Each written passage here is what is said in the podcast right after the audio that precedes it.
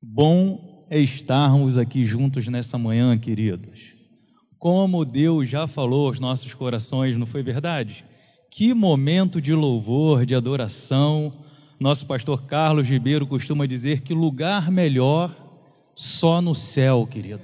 Nós poderíamos passar toda essa manhã com esse grupo maravilhoso louvando a Deus e certamente voltaríamos para casa abençoados sobremaneira. Mas como a nossa liturgia é pequena, mas é muito saudável, né? Nós louvamos a Deus e pregamos a palavra de Deus. Eu tenho certeza que nessa manhã, mais uma vez, o Senhor vai continuar falando conosco, agora através da palavra. Você crê nisso, queridas? Estava olhando ali no, nas minhas anotações que esse mês Faz exatamente dois anos que eu estive aqui, né? Já faz dois anos. Quando eu cheguei, o pastor falou: Tu teve aqui, né? Algum tempo? Eu falei: É. Aí eu fui ver nas anotações, faz dois anos que eu tive aqui. Passa rápido demais. Nessa manhã eu já vi de tudo, já vi Deus dando livramento para minha esposa.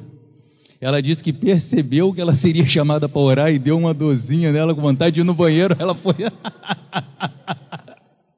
elas tremem diante do microfone. E aí a Milena, percebendo que a Glaucia não estava, fala: Pai, eu não vou, não, hein? Ai, meu Deus do céu. Aquilo que eu tenho de menos, elas têm de mais. Que é medo do microfone. Graças a Deus, eu tenho me adaptado com isso. Queridos, abre a tua Bíblia no livro do profeta Jeremias.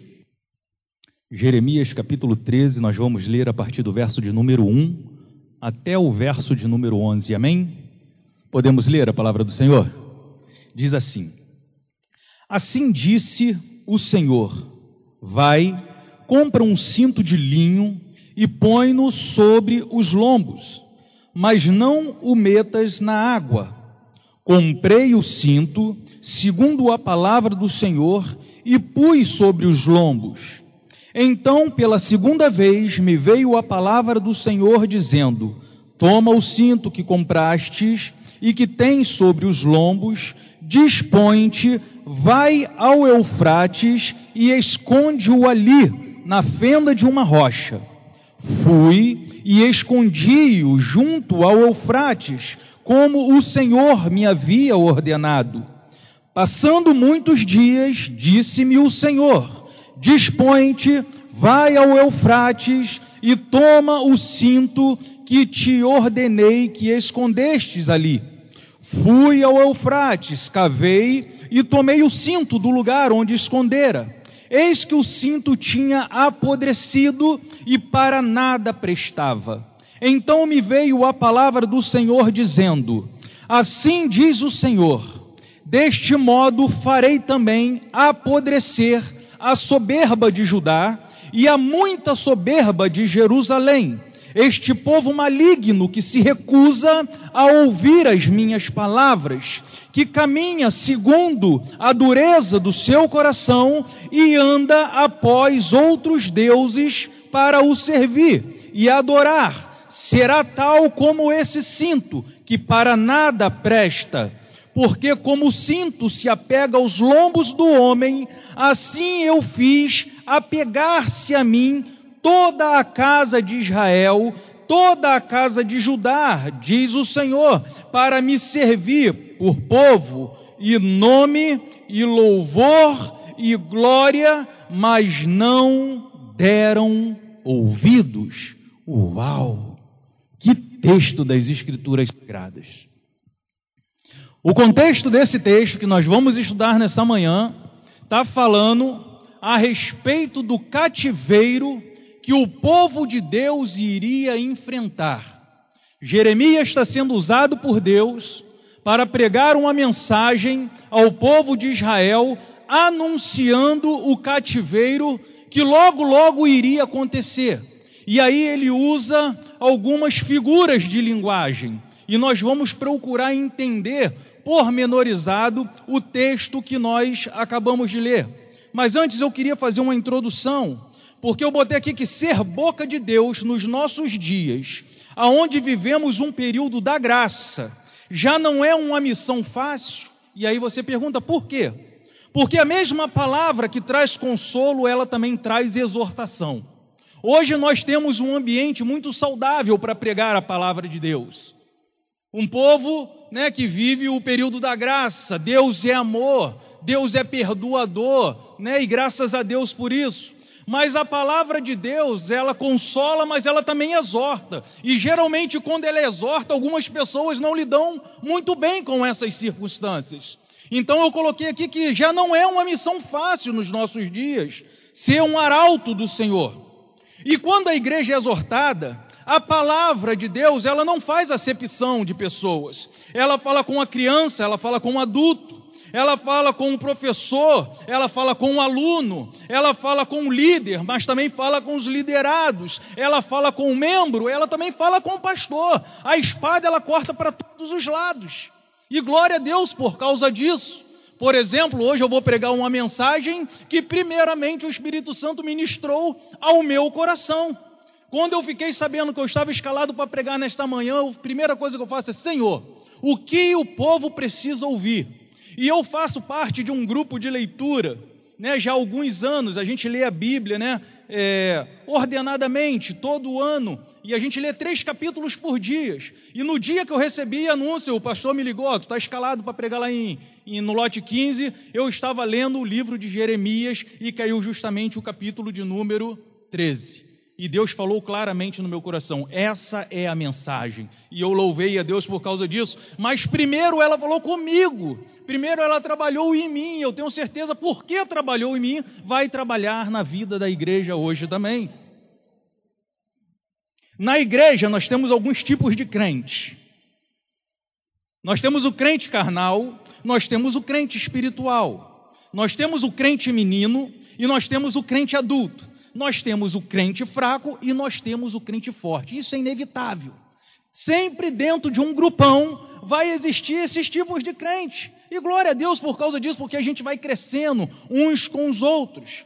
Mas o, que importa é que geralmente o carnal, o menino e o fraco não consegue entender que a palavra de exortação, ela tem como seu principal objetivo trazer restauração, trazer crescimento, trazer amadurecimento. A palavra de exortação, ela não vem para te pisotear, ela não vem para te entristecer, ela vem para te alertar, ela vem para fazer você ficar ligado, ela vem para fazer você voltar para o caminho. Mas geralmente, aquele que é fraco, aquele que é menino, aquele que é carnal, tende a não receber muito bem esse tipo de mensagem.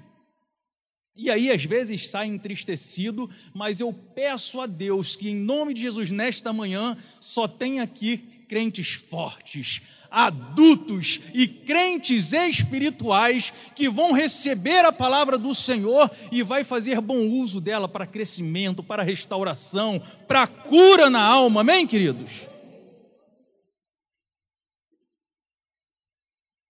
Provérbios, tem um texto interessante de Provérbios enquanto eu estava pensando nisso. Provérbios vai dizer assim: ó, não repreendas o escarnecedor, para que não te odeie.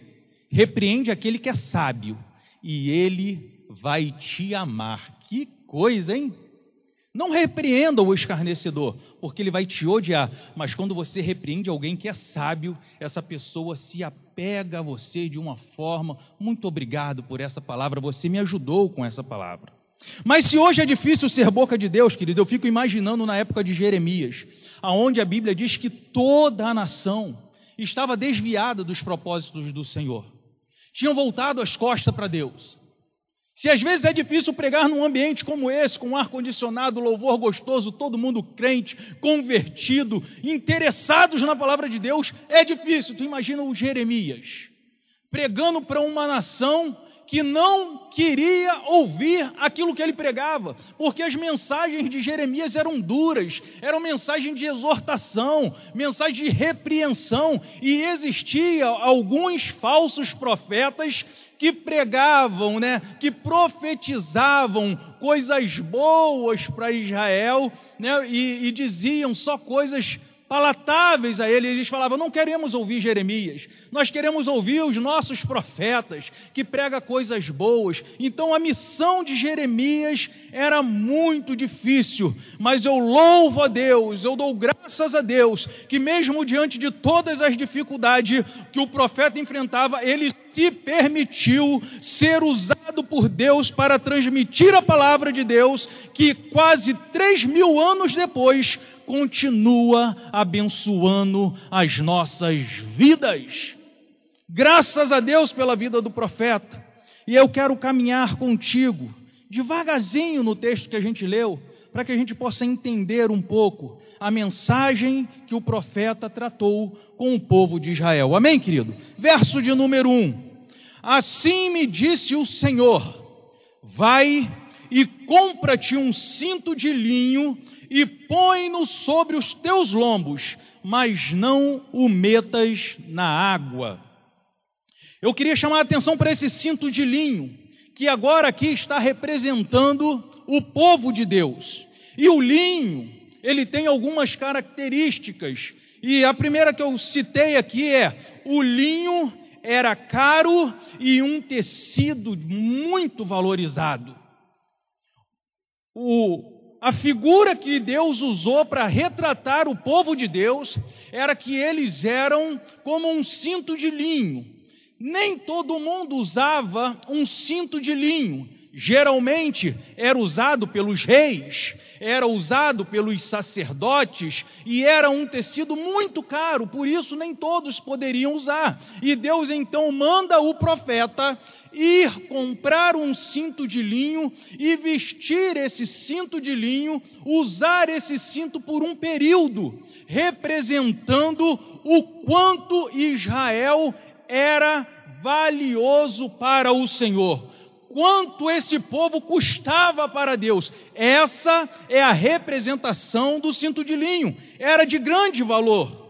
O linho normalmente era usado pela realeza, como eu falei, nem todo mundo usava esse tipo de material porque não tinha como bancar. O linho, ele se destacava pela sua beleza. Aqui Deus está mostrando que o povo de Deus não tem que ser necessariamente como os iguais, e sim diferente dos iguais. Mas o que nós temos visto ao longo dos anos é que cada vez mais a igreja se parece com os iguais, querido. Nós não temos que ter medo de sermos diferentes, porque o Senhor separou o povo dele. Quando Deus separa Israel das outras nações, era para que as outras nações olhassem para Israel e dissessem: ali tem um povo diferente. Olha como que o Deus daquele povo trata aquele povo. Olha como é lindo aquele povo que Deus separou para ele. Então essas são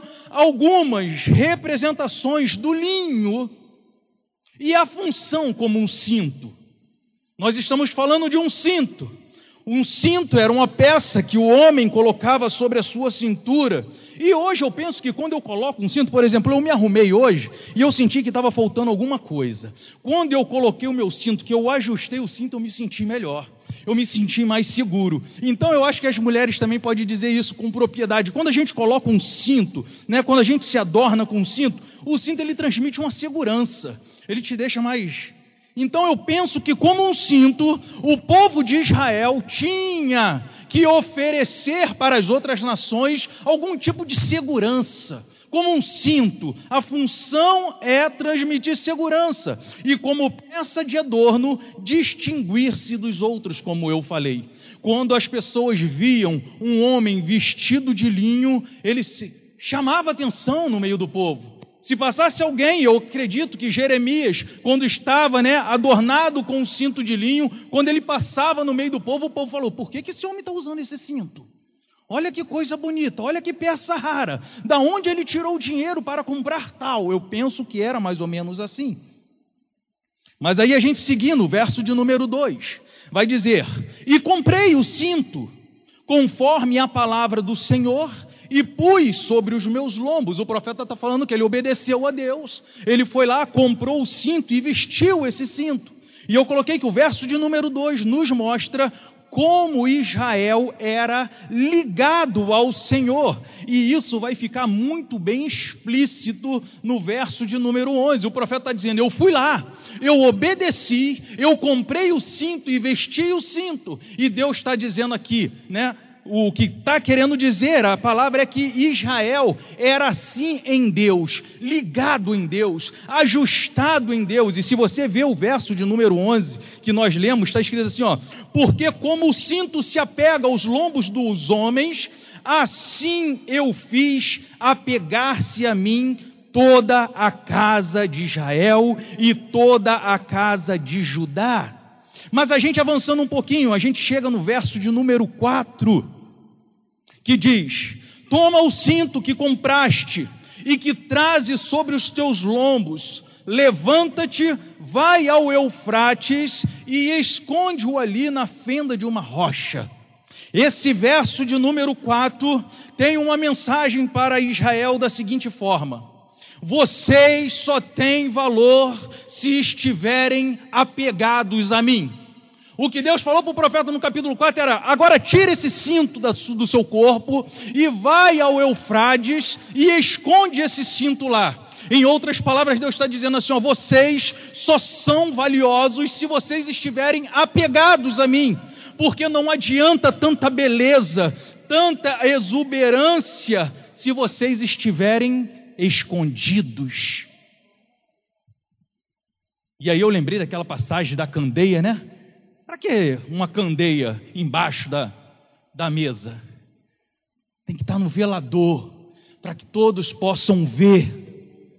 E aqui o cinto está sendo escondido, e Deus está falando para eles assim: não adianta vocês ser valiosos, vocês serem belos, mas estarem escondidos.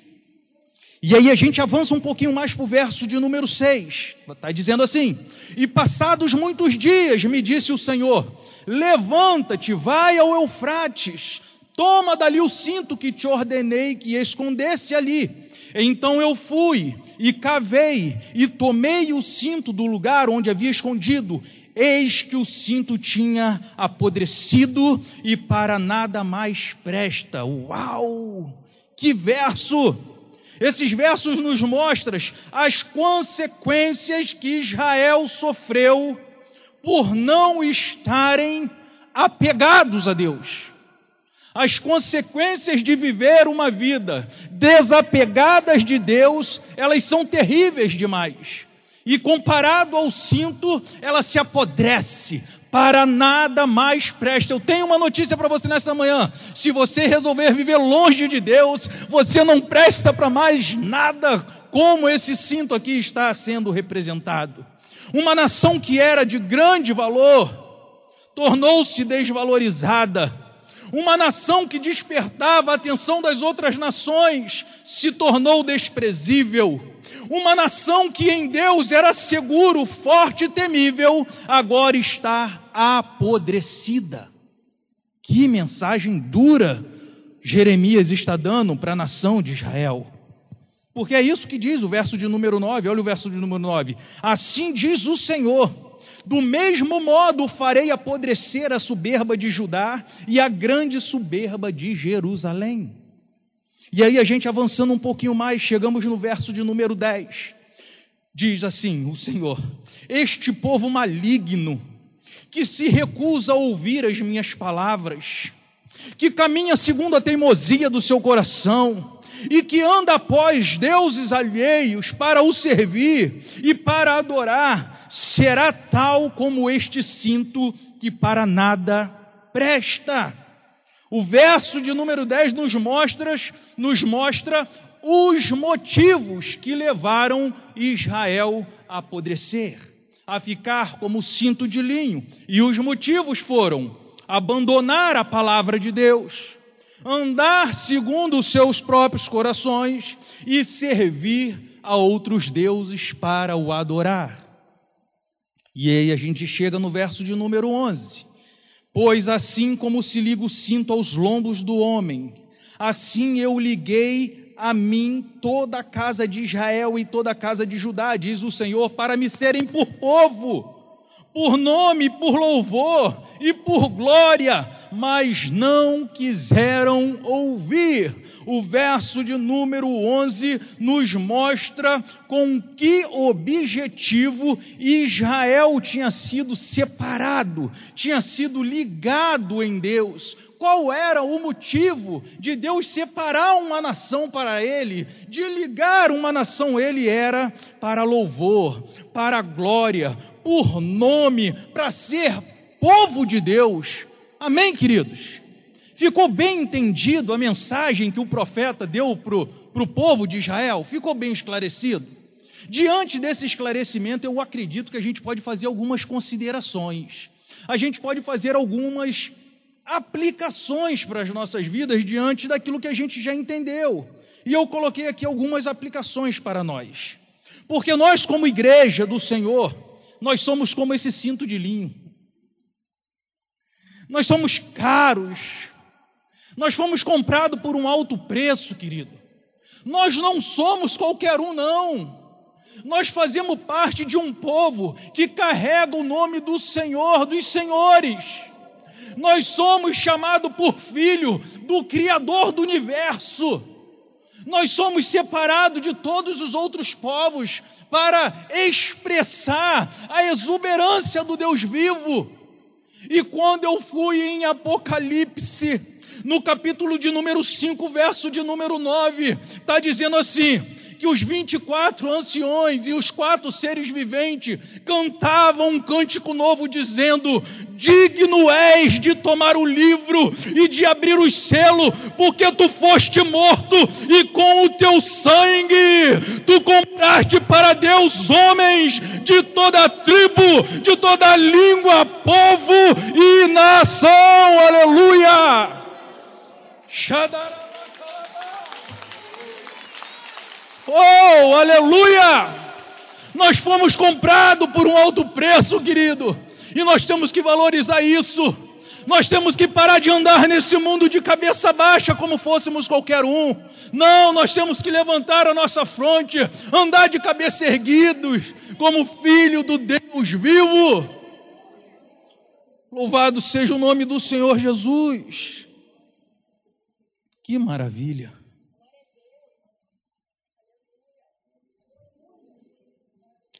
Como igreja do Senhor Jesus, nós precisamos de ter em mente que nós fomos comprados com o objetivo de sermos povo de Deus, de carregar o nome de Deus. Nós fomos comprados para louvor de Deus e para a glória de Deus, como diz as Escrituras Sagradas, porque dele, por ele, para ele são todas as coisas. Então a nossa vida é dele, para ele, para ser usado por ele, para transmitir a glória dele. E aí em 1 Pedro está escrito 2,9: Mas vós sois a geração eleita, o sacerdócio real, a nação santa, vocês são um povo adquirido para anunciar as grandezas daquele que vos chamou das trevas para a sua maravilhosa luz. Que maravilha! Como é bom saber que eu faço parte desse povo escolhido, querido. Como é bom saber que nós somos agora uma tribo sacerdotal. Como é bom saber que nós tivemos o privilégio de sermos separados para anunciar as grandezas de Deus. E não necessariamente você precisa estar com o microfone na mão. Não necessariamente você precisa estar com um instrumento na mão, porque a tua maneira de sorrir, a tua maneira de falar, a tua maneira de educar, a tua maneira de tratar aqueles que chegam perto de você, transmite a beleza do Senhor. A maneira de você cuidar da sua casa transmite a glória do Senhor. E é bom a gente ter isso em mente. Nós não somos qualquer um. Fomos chamados para anunciar as grandezas de Deus. E eu espero que você seja um ótimo transmissor da glória de Deus, do louvor de Deus. Eu espero de verdade que aonde pisar a planta dos seus pés, o Senhor possa impetrar a bênção dele. Eu espero em Deus que aonde você colocar as suas mãos, Deus possa prosperar para a glória dele. Eu espero em Deus que quando tiver um aflito, ele olhe para a sua casa e diz assim: ali tem um homem, uma mulher de Deus, a qual eu posso chegar, porque ali tem a glória do Senhor. Ali tem um povo que se chama pelo nome do Senhor. Louvado seja Deus. Como igreja do Senhor, nós precisamos entender que os propósitos de Deus na vida do homem e da mulher dele só se cumpre se estivermos ligados em Deus. Deus nos chamou com um propósito, querido. Deus nos deu uma missão a todos, do menor ao maior, do menos ao mais instruído. Deus tem uma missão, Deus te chamou com um propósito mas esses propósitos só irão se cumprir na sua vida se, como um cinto, você tiver atrelado em Deus, tiver amarrado em Deus, tiver ornado em Deus, aí sim os propósitos de Deus se cumprirá na sua vida. Nós precisamos ter isso em mente, querido. Aí eu fiquei pensando, no Evangelho de João, capítulo 15, de número 5, que diz: Eu sou a videira, vocês são as varas, quem permanece em mim e eu nele, esse dar muito fruto, porque sem mim, longe de mim, desligado de mim, afastado de mim, nada podeis fazer. Se você pretende que os propósitos de Deus se cumpram na sua vida, continue atrelado em Deus, ligados, amarrados em Deus, para que Deus possa te levar além daquilo que você mesmo imagina. E aí eu penso, o que, que pode me afastar de Deus? Já que tem um texto que diz de Paulo que nada e nem ninguém poderá nos afastar do amor de Deus que está em Cristo Jesus. E aí fica fácil da gente entender porque Paulo está dizendo do amor de Deus.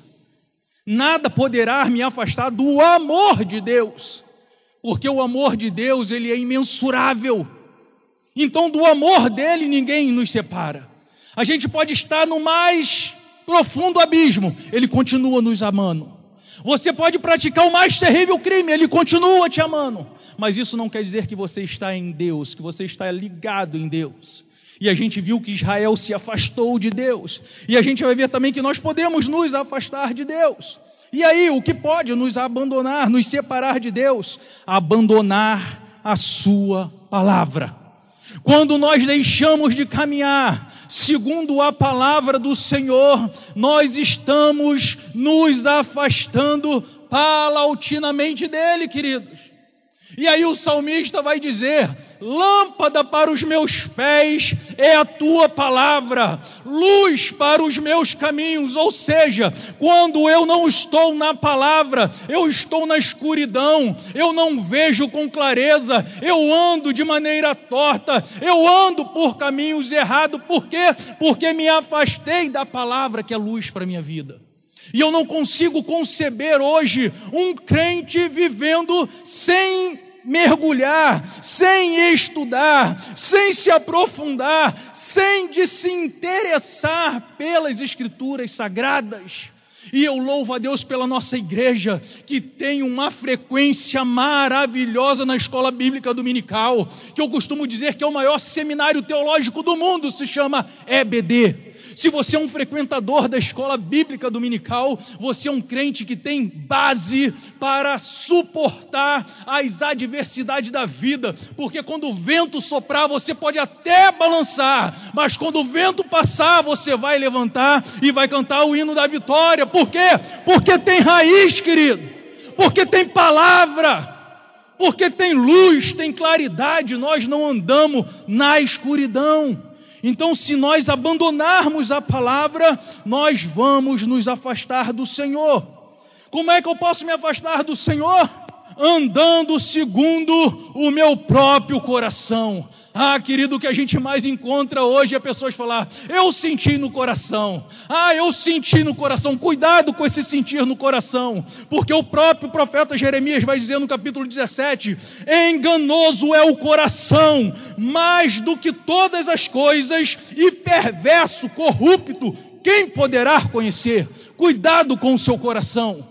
Se o teu coração não estiver avalizado pelas Escrituras de Deus, repreenda o seu coração. Não ande segundo as suas próprias forças, o seu próprio entendimento, porque Jeremias também vai dizer: Maldito é o homem que confia no homem e faz do seu braço de carne a sua força. Queridos, nós temos que confiar na palavra de Deus. Se Deus colocar algo no teu coração, vai, seja feliz vai, dê fruto, mas se for somente o teu coração, cuidado, porque a Bíblia diz que ele é enganoso e corrupto mais do que todas as coisas.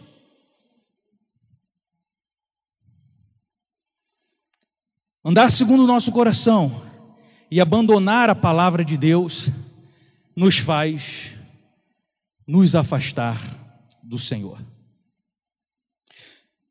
Nós temos que ter em mente, querido, que se apartarmos, se optarmos por viver longe de Deus, nós vamos apodrecer e nós não prestaremos para mais nada. Não adianta ser belo, como eu disse do povo de Israel. E a igreja do Senhor é linda. Não adianta ser belo não adianta expressar algum tipo de segurança. Não adianta tentar se distinguir pelas tuas muitas qualidades, porque se nós andarmos longe da presença de Deus, nós seremos como esse cinto de linho, nós iremos apodrecer e não prestaremos para mais nada. E aí eu vou começar a concluir a mensagem. Essa mensagem que nos ensinou muitas coisas, também traz um ensinamento que viver o luxo ou viver o lixo é uma decisão, é uma questão de escolha. Eu e você, nós, como igreja do Senhor, podemos decidir se queremos viver o luxo do cinto de linho ou viver o lixo do cinto apodrecido. É questão de escolher. E graças ao nosso bom Deus, que desde sempre Ele colocou diante de nós as possibilidades de escolha. E eu me lembrei do texto que se encontra em Deuteronômio, capítulo de número 30, verso de número 19, que diz assim: O céu e a terra tomo hoje por testemunho contra ti, de que te pus diante de ti a vida e a morte, a bênção e a maldição. Escolha, pois, a vida para que vivas, tu e toda a tua descendência. Deixa eu falar algo para ti nessa manhã, querido. A questão de estarmos apegados a Deus vai muito além de vivermos nós uma vida de bênção. O que Deus está prometendo aqui em Deuteronômio era que a nossa próxima geração seria também abençoada se nós escolhermos viver a vida de Deus. Então vai muito além de mim. Eu tenho que me preocupar agora não somente comigo, porque eu tenho uma geração que vem depois de mim. E eu peço a Deus que a minha filha seja uma mulher de Deus. Eu oro a Deus que a minha filha seja um diferencial nessas estradas da vida. Eu peço a Deus que aquela pequenininha que está ali não está nem me ouvindo, está num celular brincando de joguinho, mas que ela faça diferença no meio da nossa sociedade. porque nós estamos carecendo de homens e de mulheres compromissados com as Escrituras sagradas, homens e mulheres que por onde passa deixa rastro de bênção. Sejam bons exemplos, como nós somos carentes de bons exemplos. E da onde vai vir esses bons exemplos? Do meio do povo de Deus. Nós somos o bom exemplo para a sociedade. Nós temos que começar a salgar de maneira verdadeira essa cidade, querido. Essa cidade que está apodrecida, onde o padrão moral é baixo demais. Nós temos que chegar e fazer a diferença. Nós temos que chegar e contaminar essa sociedade para o lado bom e não sermos contaminados por ela. Mas parece que às vezes nós estamos tomando a forma do mundo, mas é o mundo que precisa tomar a forma da igreja, porque é a igreja que tem a excelência da palavra, é a igreja que tem a presença do Altíssimo, é a igreja que tem o Espírito Santo de Deus. E nós não precisamos de artifícios mundanos, querido para converter as pessoas, porque a Bíblia vai dizer que quem converte o homem do pecado, da justiça e do juízo é o próprio Deus, é o próprio Espírito Santo. Eu só preciso me, me, me colocar na, na brecha e dizer: Senhor, usa a minha vida, usa o meu viver, e usa da maneira que o Senhor quiser usar se é com um aperto de mão que seja, se é com um sorriso que seja, se é, Senhor, pregando, se é cantando, se é tocando, se é recebendo com excelência, que seja. Como foi bom chegar hoje aqui de manhã e ser recebido pelo nosso irmão ali na porta. Tem uma vaguinha ali para o irmão. Aí ele correu lá, tirou os cavaletes, já abençoou a minha vida, querido. Já fez a diferença no meu dia só Deus na vida do homem para agir de forma tão gentil, tão cortês. E às vezes Deus está te usando de forma profunda, mas na simplicidade. Deus não precisa de amplificar a sua voz, Ele precisa que você seja dele 24 horas por dia, em qualquer lugar, qualquer hora que você possa dizer, como os profetas: Eis-me aqui, usa-me a mim. Amém, queridos? Que Deus abençoe tua vida em nome de Jesus.